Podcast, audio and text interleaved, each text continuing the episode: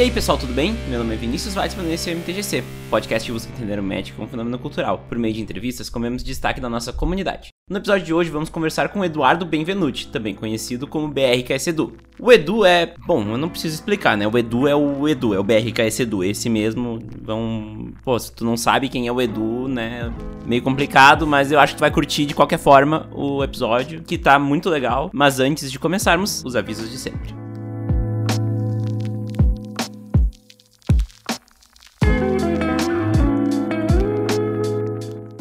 Quero começar avisando que o MTGC é patrocinado pela Lupa Marketing Digital. Alguns aqui já sabem, mas eu tenho uma agência de marketing digital focada na geração de resultados em vendas usando ferramentas das mídias sociais para conectar pessoas interessadas com seu produto ou serviço com o setor comercial da tua empresa. Seja para gerar tráfego para o seu site ou geração de leads para o seu serviço, a Lupa está focada em te trazer resultado de verdade, aquele que tu vê no bolso. Aproveita e segue nossas mídias sociais. Em todas elas é uselupa, use do verbo usar, U-S-E Lupa, para ter conteúdo gratuito de marketing digital. Também pode acessar www.uselupa.com.br para conhecer mais sobre os nossos serviços. Manda lá nos comentários das mídias sociais da Lupa que vieram pelo MTGC. Já que tu já tá aqui, aproveita e segue o MTGC nas mídias sociais. Lá vocês podem interagir comigo e também saber tudo que rola no MTGC. O Twitter é @viniveitzman e no Facebook e no Instagram é @mtgcpodcast. Outra forma de falar comigo é por meio do e-mail podcast@mtgc.com.br. Não esquece também que toda sexta-feira às 20 horas tem mesão de Commander na twitch.tv/mtgcpodcast. Se o MTGC é importante para ti de alguma forma e tu quer ajudar o projeto a se manter de pé com uma colaboração financeira, temos planos no Padrim e no PicPay a partir de um real. O importante é o ato de querer ajudar. Só de ouvir espalhar a palavra ajuda bastante, mas se quiser ajudar com dinheirinho, é só acessar www.padrim.com.br/mtgc ou picpay.me/mtgcpodcast e escolher o plano que você achar que o MTGC merece. Inclusive, os apoiadores da categoria Visedrix, a lenda incompreendida para cima, têm seus nomes citados no MTGC. Cícero Augusto, Diego Leão Diniz e Alexandre Prisma, muito obrigado pelo apoio de vocês ao MTGC. Uma nova recompensa aos padrinhos é que agora todo mundo tem acesso a um Discord, onde eu compartilho processo de edição do podcast. Esse podcast em questão foi editado pelo Miguel Camarano do MCast. Vão lá conhecer o MCast que vocês vão gostar também. Agora, fiquem com a entrevista.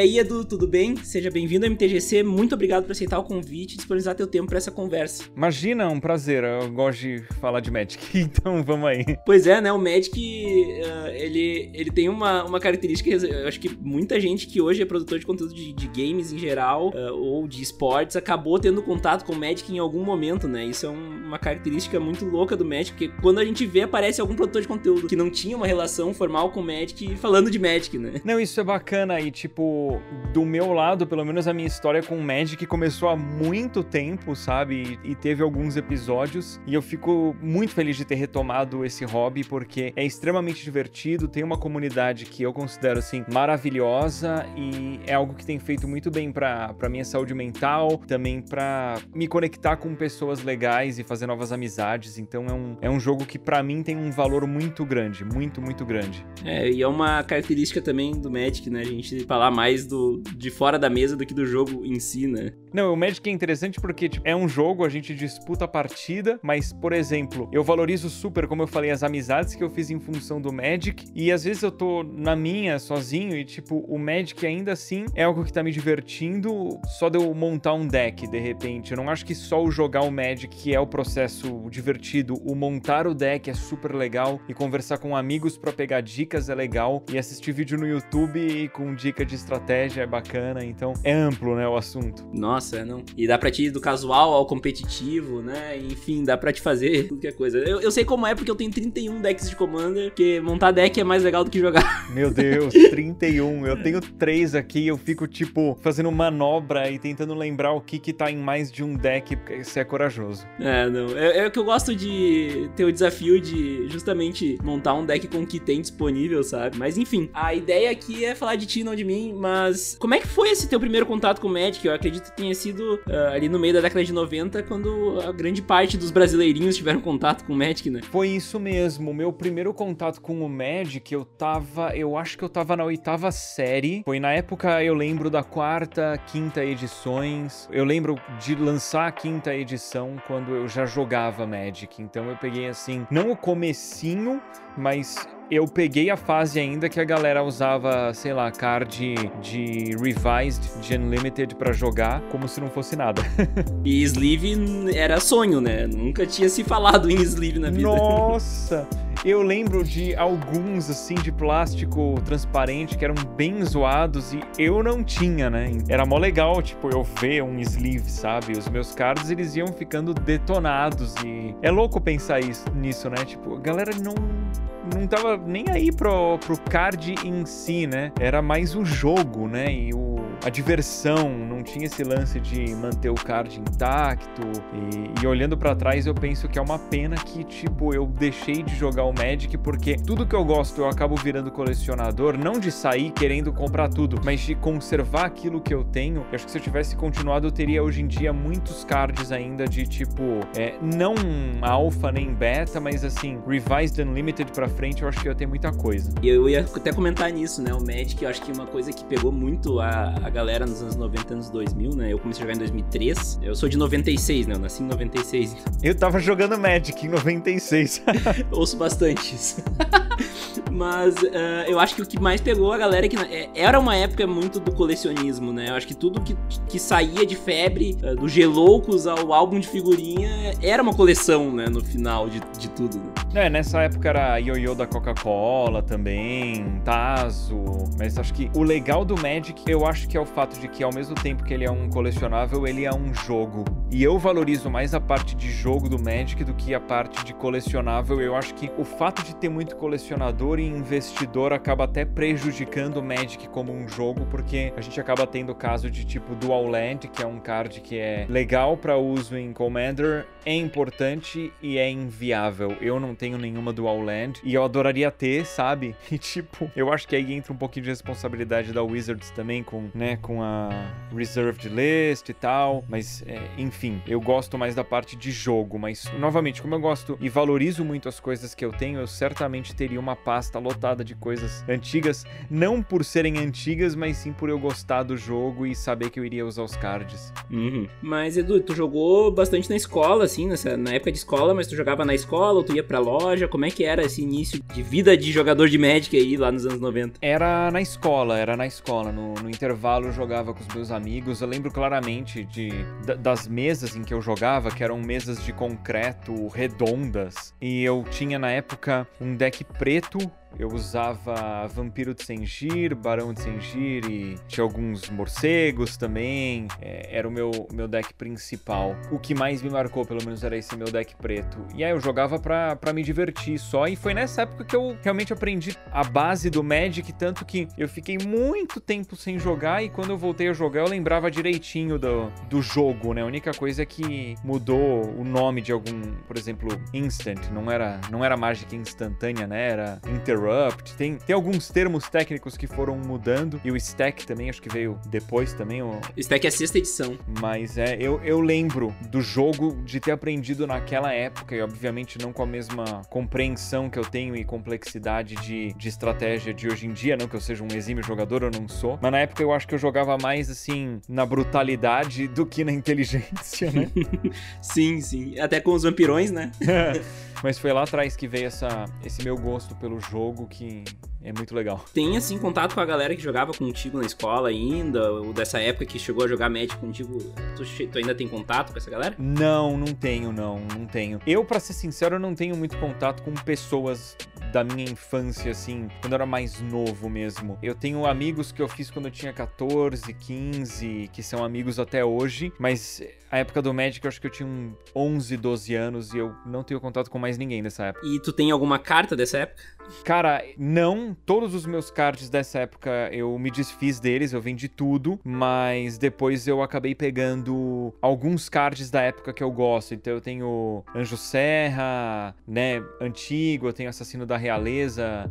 Então Anjo Serra acho que eu tenho de quarta edição, Assassino da Realeza é de Revised ou de Unlimited. Eu tenho alguns cards, tipo, eu tenho um Soul Ring também de, acho que é de Unlimited, que eu ganhei de um amigo meu. Então eu, eu tenho cards antigos, eu gosto das artes antigas, tipo, sei lá, eu gosto muito do Dragão de Shiva. Nossa, sim. E eu ainda quero pegar um de, de arte antiga, é... mas não, infelizmente não. Adoraria ter.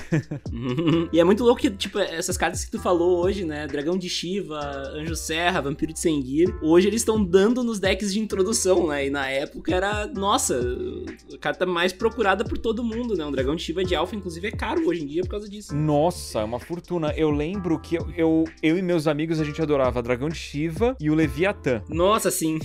e o Leviatã, se for olhar, ele é um card muito fraco, porque se eu me lembro, para desvirar ele, você tem que sacrificar duas ilhas, alguma coisa assim. É, eles tinham essa história dos monstros marinhos, tu tem que sacrificar os, os terrenos, eu lembro. E tipo, o, o Leviatã é, é, porque era moleque, então o que, que chamava atenção? O número. Eu, eu, não, eu não lembro se é um 7 barra 11, alguma coisa assim, mas é um card gigante, tá ligado? Uhum. E aí empolgava geral, né? A gente mais novo acaba sendo impressionado muito facilmente, né? Então, é, eu tenho histórias muito, muito grandes com o Visedrix, né? Que, é, que era um bichão grande da minha época. então eu tenho Visedrix, eu tenho alguns decks de comando com Visedrix neles por causa das histórias com Visedrix. Ó, oh, o Leviathan eu vi aqui, ele é 10 barra 10, atropelar, ele entra virado e você tem que sacrificar duas ilhas para desvirar. E para atacar, ele também exige sacrifício de duas ilhas. Ou seja, é um card que custa 10 manas para baixar e, tipo, não, não vale a pena, né? O 7 barra 11 é que eu confundi, confundia mais recente, aquele Inkwell Leviathan, que é. Ah, é verdade. É bem recente. Ele é de Rise of the Daraz, eu acho. É, bem mais recente. Ou de Zendikar original, é. Que eu uso, inclusive, num deck meu de Emery. Ó, oh, da, da Emery? É porque ele é artefato, né? É, ele é artefato e ele tem Island Walk, que sempre ajuda. E, e manto, né? É, é que mesão sempre tem alguém de azul, né? Então o Island Walk ajuda demais. Sim, inclusive fica a dica, né? Rodar Color Hate pra azul é sempre produtivo. Mas, Edu, tu chegou a comentar que agora que tu tá voltando pro Magic, né? Como é que foi esse ato, assim, tu parou, eu acredito, porque acabou a febre na, na escola, né? Foi diferente, na verdade. Deixa eu te explicar. Porque eu parei porque minha mãe falou, meu, você tá muito, muito, muito engajado com isso e não tá fazendo bem pro, pro desempenho escolar. Eu tava me dedicando... Eu, sei, eu sou assim com tudo, tá? Eu gosto de alguma coisa, eu me dedico aquilo ao limite. Quando eu comecei a aprender guitarra, por exemplo, eu machuquei o meu pulso de tanto que eu estudava, né? Então eu tenho isso que é, ao mesmo tempo, um ponto positivo e um ponto negativo. E aí, em função de eu, de eu ser muito extremo quando eu gosto de alguma coisa, minha mãe acabou me proibindo de jogar Magic e aí eu vendi todos os cards. E aí, mais velho, na época que saiu a primeira coleção de Ravnica, eu joguei de novo. Eu tava na faculdade na época. Eu não lembro que ano que é, mas é 2003, 2004, por aí, né? É 5. É 5. 2003, 2004 tá tendo ainda Kamigawa. Beleza. Aí 2005 entra Ravnica. Tá, eu, eu cheguei a jogar com a galera que usava coisa de Kamigawa porque tava no Standard ainda, né? Isso, isso. Eu joguei um pouco quando voltou, então, aí no Ravnica, primeira coleção. Inclusive eu tinha uma... É, é tumba aquático ou é túmulo aquático? Watery Grave. É o Shockland preto e azul. Isso. Inclusive, o, eu tinha um que esse ficou guardado, que quando eu joguei em Ravnica eu guardei todos os cards e eu troquei recentemente esse card com um amigo meu aí do Brasil por várias coisas que eu tava precisando né? Então, nesse meu segundo momento com Magic, eu, eu tenho praticamente todos os cards, menos alguns que, que eu troquei. E aí eu joguei por alguns meses, mas eu não, não tinha um grupo com quem eu jogava e aí ficou meio inviável porque eu comprava os cards, montava deck e não tinha muito com quem jogar.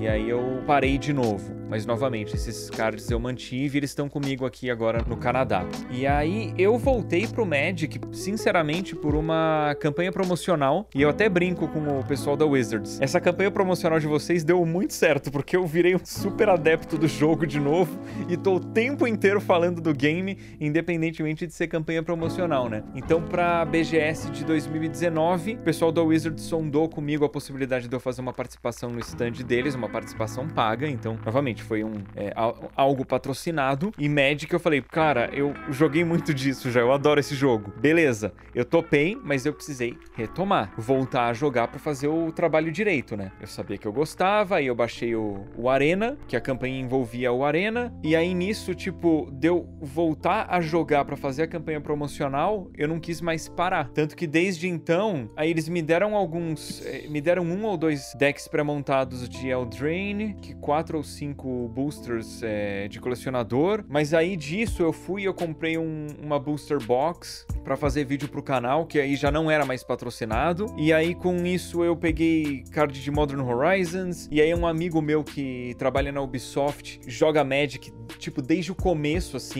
Eu não sei se ele ele não pegou beta, mas foi é quase isso. E aí ele joga muito Commander, aí eu montei um deck de Commander para jogar com ele, isso é antes da, da pandemia, né? Uhum. Ele que me convenceu a jogar Commander, que eu tava jogando muito ranqueada no Arena. Falou, não, vamos jogar Commander com, com os teus cards físicos. E aí nisso eu fiz o meu primeiro deck de Commander, adorei. E aí não parei, né? Não, já era. É quando entra no Commander, quando chega no Commander já era. Daí, daí as lembranças voltam muito. E aí numa das minhas idas ao Brasil, eu acho que foi no fim de 2019 ou no início de 2020. Eu acho que foi no fim de 2019. Eu fui na Bazar de Bagdá e aí eu joguei mesão com o Lierson e Korvac, uma galera lá, algumas partidas e tipo. Ih, tu citou dois filhotes meus do Commander aí. Os dois estão jogando Commander só por causa de mim.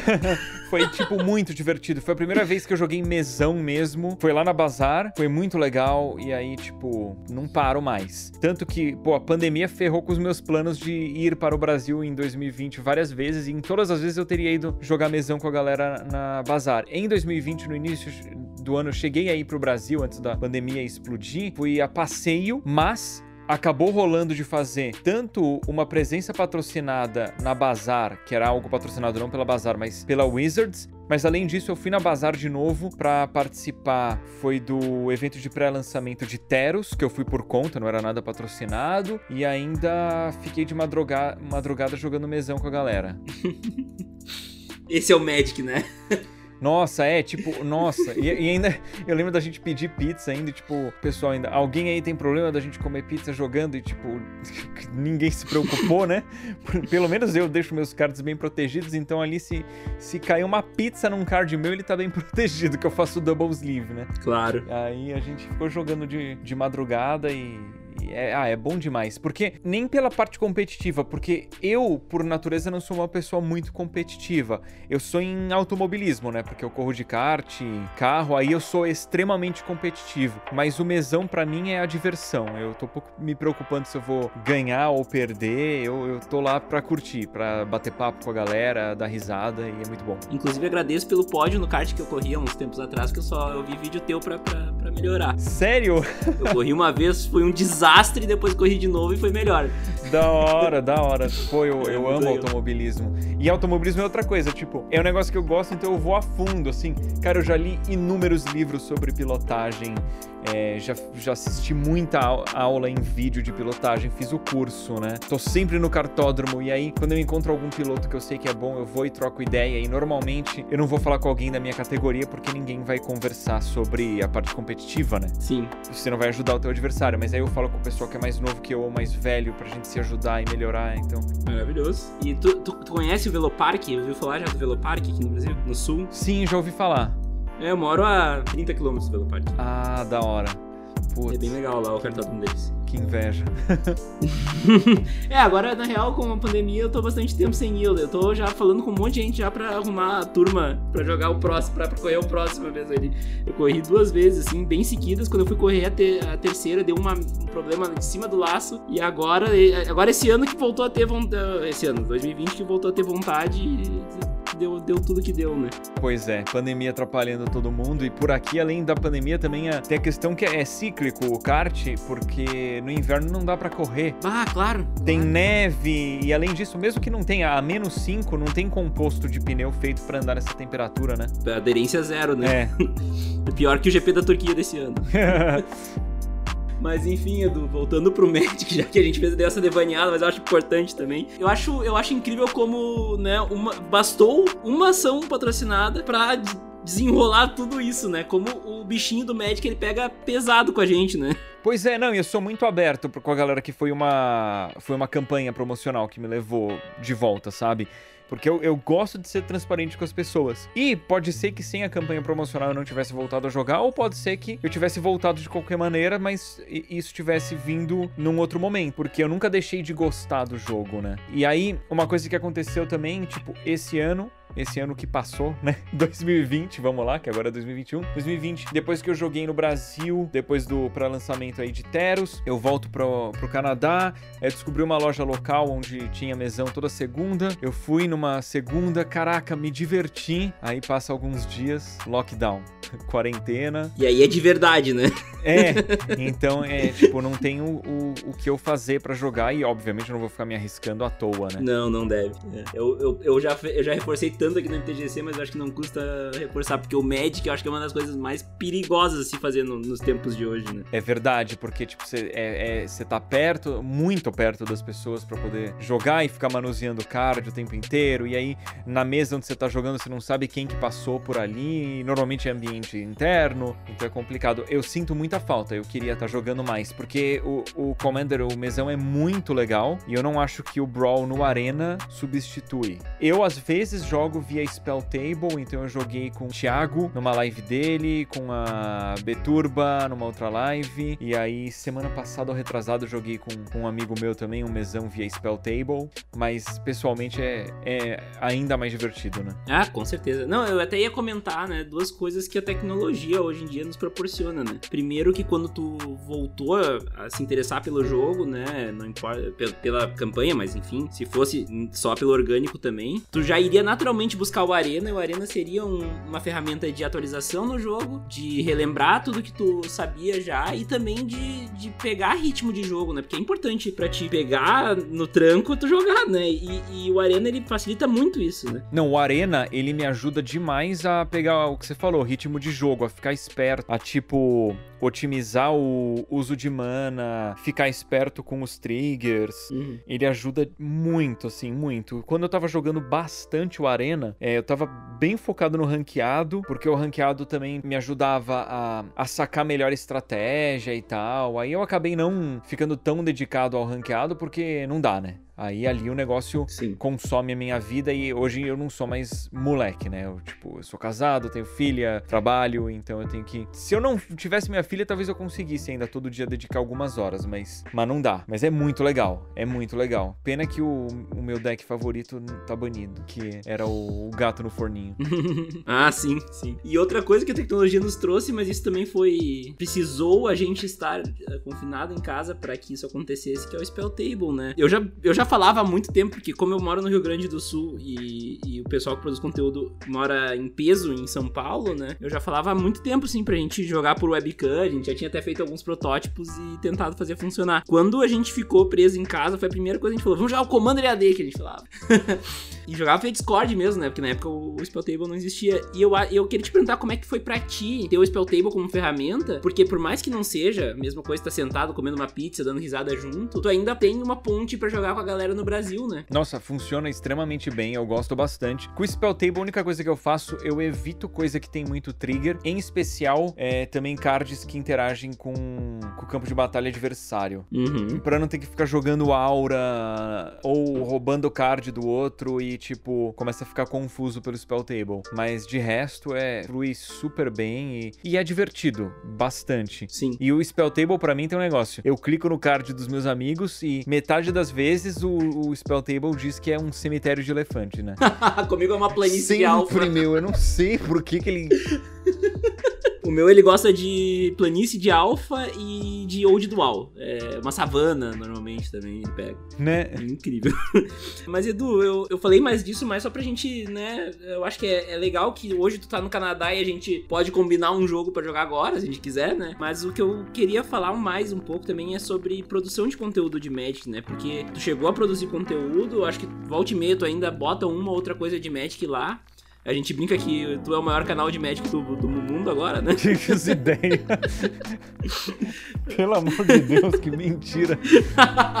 Cara, uma coisa que eu achei muito legal é que a gente fez. O, o MTGC teve um spoiler junto contigo, um preview junto contigo, né, em Icória. Como é que foi pra ti começar a receber esses previews, né? Uh, e como é que foi a aceitação do teu público com, com o Magic? Porque não é um jogo fácil de, de trazer para um público mainstream, né? Olha, é, é difícil, para ser sincero, fazer a produção desses conteúdos. O, o Arena performa até que bem, eu acho. E é, com o Arena eu acabo tendo que fazer um título e uma thumbnail que atraiam bastante o público. Porque eu vejo que tem muita gente que tem o preconceito de clicar no vídeo, mas uma vez que clica, gosta. Obviamente eu não faço clickbait, mas eu faço algo que chama a atenção para que a pessoa dê uma chance pro conteúdo. Que no Arena isso funciona bem. Em relação a unboxing, aí novamente, eu, eu cheguei a fazer unboxing do, do polêmico Secret Lair do The Walking Dead. Eu usei o The Walking Dead como algo para chamar a atenção das pessoas porque o The Walking Dead tem um peso muito grande. E aí no vídeo eu abordei todos os temas, né?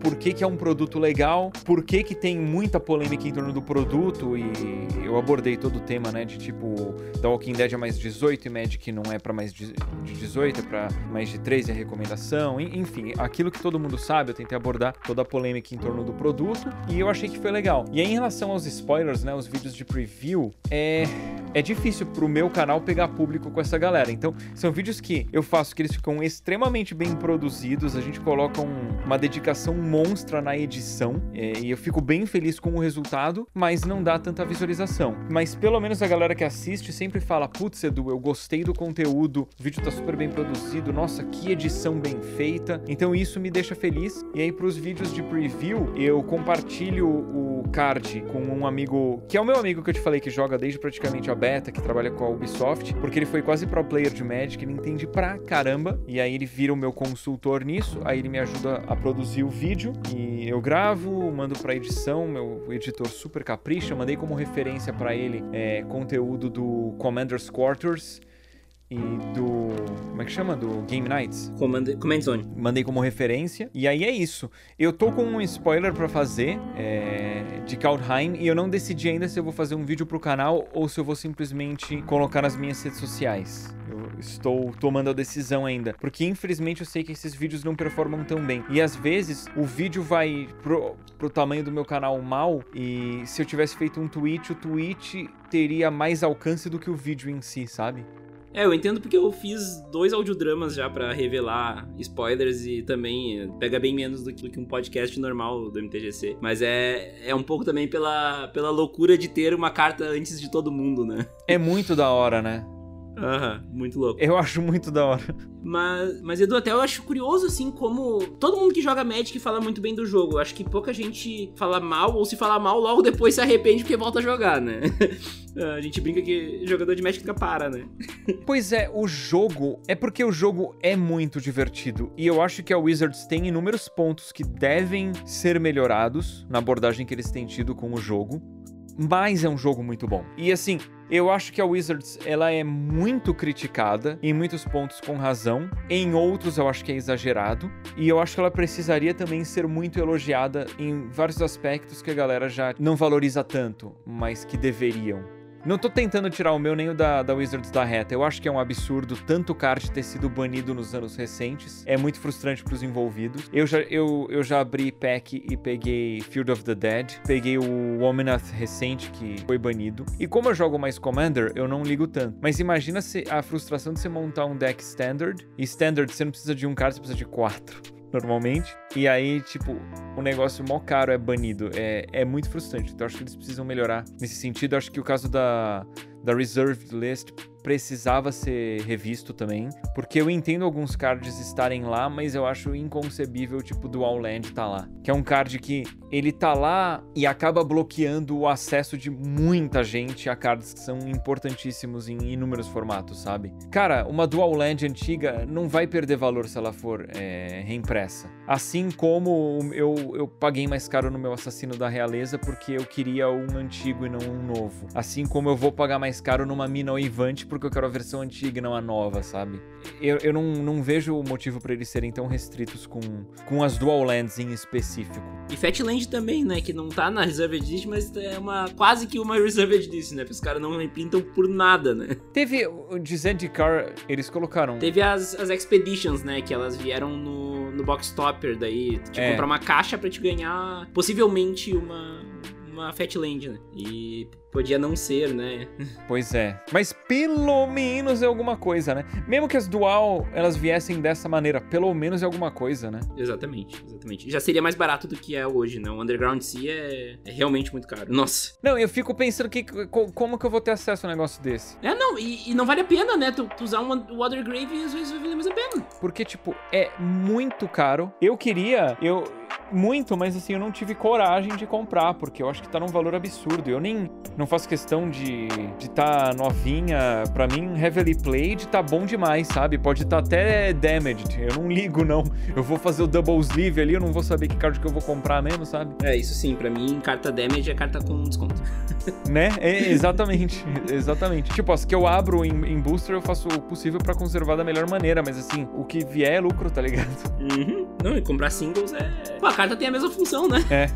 Ah, mas, Edu, como é que tu vê, assim, caminhos pra que a gente possa tentar, né, trazer mais gente pro jogo? Eu acho que o jogo tá, sim, em popularização, né? A gente sempre ouve falar muito no Nerdcast sobre, sobre Magic, foi uma porta de entrada pra muita gente, até uma porta de retorno pra muita gente, né? Mas eu acho que ainda tem muita coisa que dá pra fazer pra que o jogo seja conheci- mais conhecido, né? Porque, como a gente falou, a Wizards tem muitos méritos, principalmente por ser um baita de um jogo, né? Mas a gente vê que é um nicho tão pequenininho, né? Como é que a gente pode trazer mais gente pra dentro desse jogo? Cara, eu acho que é mais assim, espalhar a palavra a respeito do jogo, né? O que a gente tá fazendo aqui mesmo é uma pode servir de porta de entrada pra muita gente. Eu, por exemplo, quando eu quando eu pego um booster eu, e abro um booster, normalmente eu costumo tirar uma foto antes e depois, e em especial quando eu ver alguma coisa bacana, eu tiro uma foto específica do card, coloco lá no, no Twitter que, meu, um simples tweet às vezes é o suficiente pra trazer uma galera pro jogo, né? Às vezes faço story. A gente tem que usar as redes sociais a nosso favor, né? Eu não gosto de gastar um, um slot de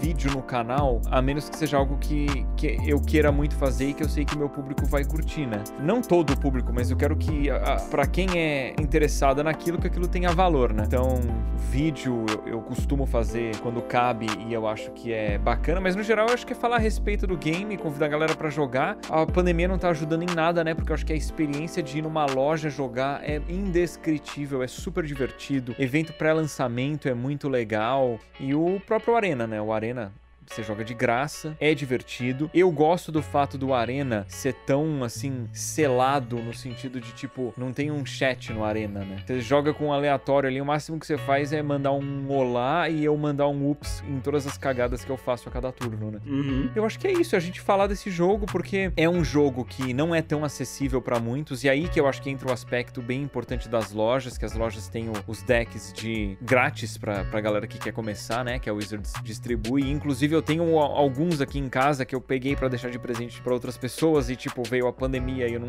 não tive como deixar de presente pra ninguém. E é isso, assim, não, não tem muito milagre. Eu- E eu, acho que a maneira mais saudável também pro jogo crescer é isso, é a gente falar a respeito dele e contar pra galera o quão divertido o jogo é, como que é uma experiência que traz amizades que tendem a durar o resto da vida. E, meu, novamente, saúde mental. Cara, é um jogo que você joga com os amigos, você fica trocando ideia, dá risada, isso faz tão bem pra mente, né? Enfim, eu acho que é realmente espalhar a palavra a respeito de um game muito bacana e eu, particularmente, gosto muito da comunidade também, de Magic. Do que eu vejo, é uma comunidade muito saudável, muito divertida. Quando eu vou em, em loja jogar, quando eu fui, né? Eu, eu vi de tudo, diversas pessoas de diversas, sei lá, condições financeiras, origens e todo mundo se sentindo in- in- incluído ali e isso, sei lá, me deixou uma impressão muito positiva. De fato, aí, se tu olha assim pra outras comunidades de jogos, inclusive competitivos, porque o Magic tem a sua parte casual, mas tem uma parte competitiva muito forte, né?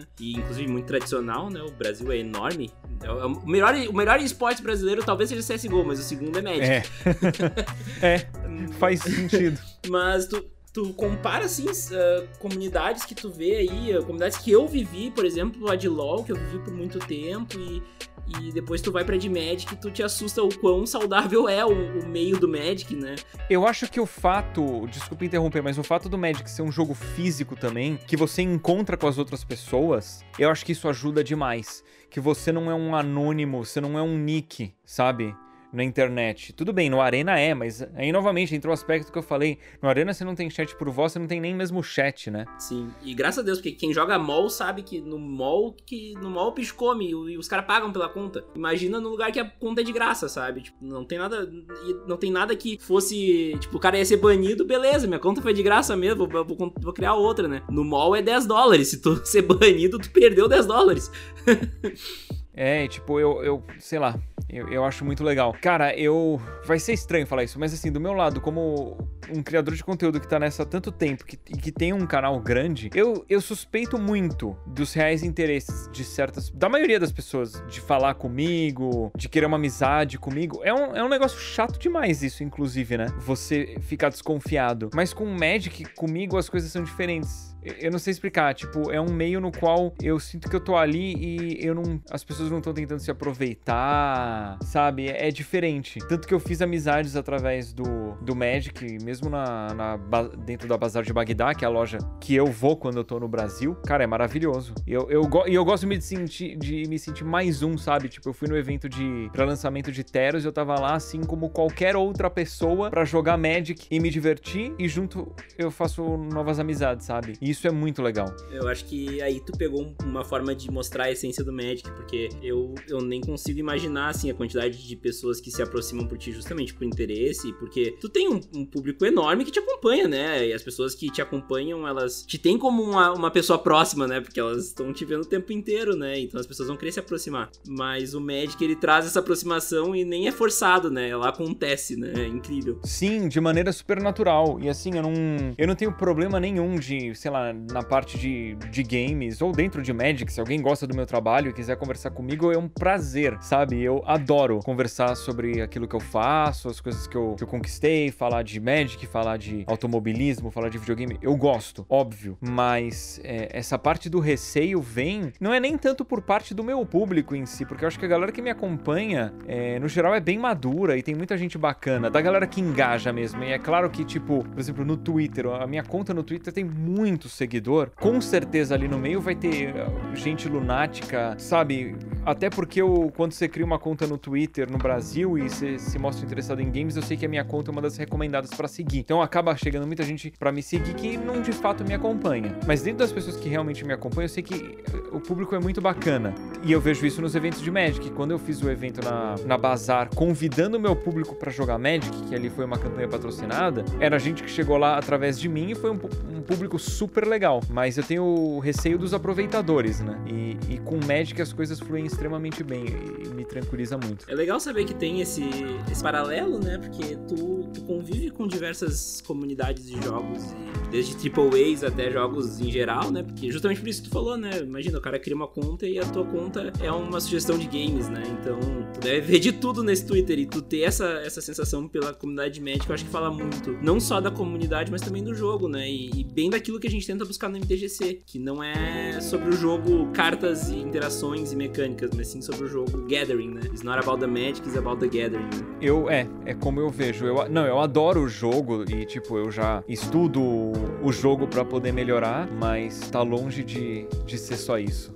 É, e o fato do Commander ser o formato mais jogado hoje em dia, eu acho que é um, uma boa amostra disso, né? Hoje o deck introdutório que eles dão, lógico, eles têm o Welcome Deck, que é o de graça, né? Mas depois tu quer comprar o primeiro deck, ele é de Commander já, então... Porque é justamente esse, esse sentimento único de juntar os amigos e, que nem vocês, tu disse lá na Bazar, vocês pediram uma, uma pizza e não, não faz mal, joga, bota a pizza aqui, vamos comer, vamos conversar, vamos dar risada, né?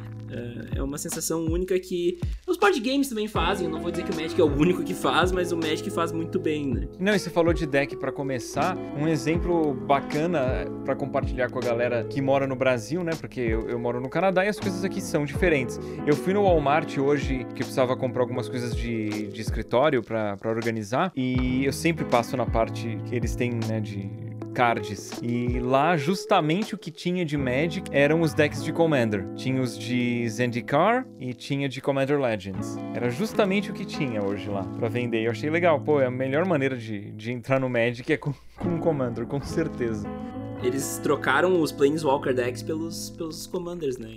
Isso é bem marcante, assim, para mim, por exemplo, quando eu entrei, tinha o Starter Kit lá, de oitava edição, que vinha com CD-ROM, e ele vinha com dois decks, e tu aprendia a jogar ali e tal. E eram decks comuns, né? Decks muito simples. E hoje tu, com, tu começa, tu pega um Welcome Deck, tu aprende, o próximo passo é Commander. Isso é muito louco, né? o que eu acho da hora é que os decks de Commander estão muito bem montados, eu achei também. Porque eu já joguei contra alguns pré-construídos que, tipo, rodam extremamente bem, sabe? É, eu gosto de falar que o Commander é um formato acessível justamente porque tu compra um, um pré-construído que, tudo bem, vai lá, não é a coisa mais barata do mundo, mas é seus 200, 150 reais. Tipo assim, Pensa num board game, um board game é 300 reais, então não, não estamos falando que o Magic é acessível pra cacete, mas ele também não é esse troço tão caro como pregam. Dá pra gastar muito com Magic, mas não necessariamente, né? E tu consegue jogar de frente com muito deck aí casca grossa e com um deckzinho de 200 reais introdutório ali. É, é umas coisas mais legais do Commander. Pra você ter uma, uma noção, um dos meus decks é um pré-construído. Eu peguei um pré-construído de Icória, aquele de mutação. Eu dei uma melhorada nele com cartas que eu já tinha. E, tipo, ele roda extremamente bem, é super divertido. O meu deck de Emery também, eu fui colocando as coisas que eu tinha por aqui, ele roda bem. A galera pode tranquilamente pegar um pré-construído e não precisa nem melhorar muito. Às vezes, você pegando um amigo teu que já joga, ele já vai ter os cards que você precisa que não estão no teu deck. E o que a Wizards fez muito bem foi baixar drasticamente o preço dos pré-construídos. Eu não sei se foi isso no Brasil, mas assim, Icória por aqui, os pré-construídos de Commander estavam uns 50 dólares. E o preço caiu para metade em Zendikar e Commander Legends. Aqui barateou também. Aqui barateou também. Acho que era uns 250, 250 reais, assim, um, um de Coreia.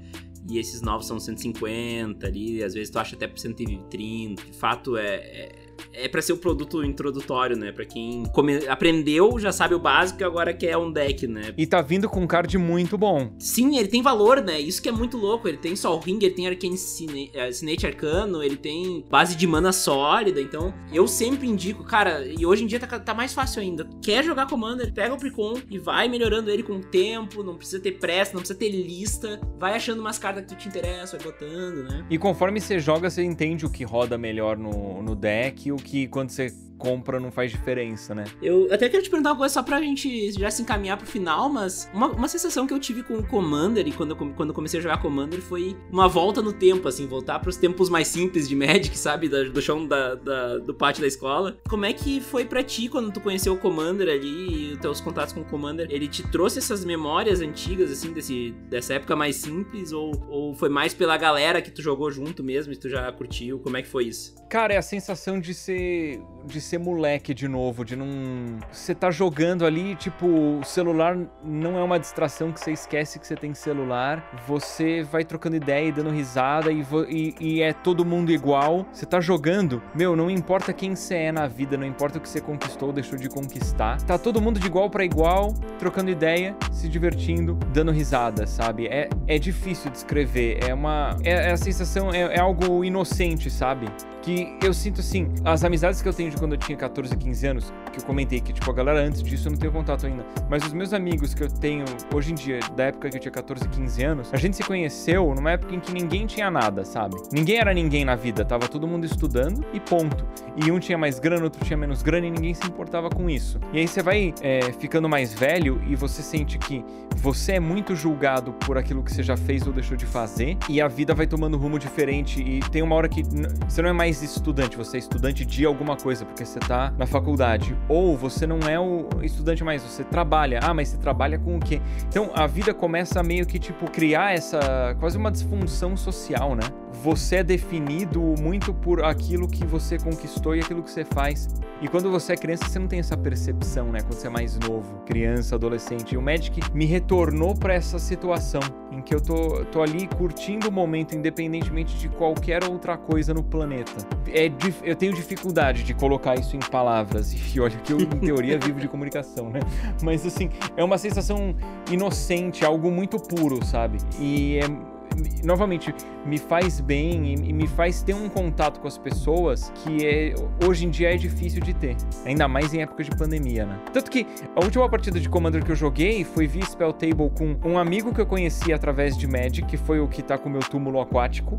E eu conheci ele porque eu coloquei no Twitter que eu tava precisando. Acho, acho que foi isso, que eu tava precisando de uma missa. Ele me respondeu e eu troquei ideia com ele. Aí eu falei para ele colar na Bazar de Bagdá para jogar Commander. Aí ele foi e a gente ficou amigo. Aí esses dias eu joguei Commander com ele. E aí ele chamou outros dois amigos dele, porque o meu amigo que ia no mesão não pôde ir. E, tipo, também troquei ideia com os caras, tipo, de igual para igual, como se a gente fosse criança, sem aquele o julgamento que vem junto conforme você vai ficando mais velho. É, eu acho que é uma ótima forma de descrever o Magic casual e, e o jogo em geral, né?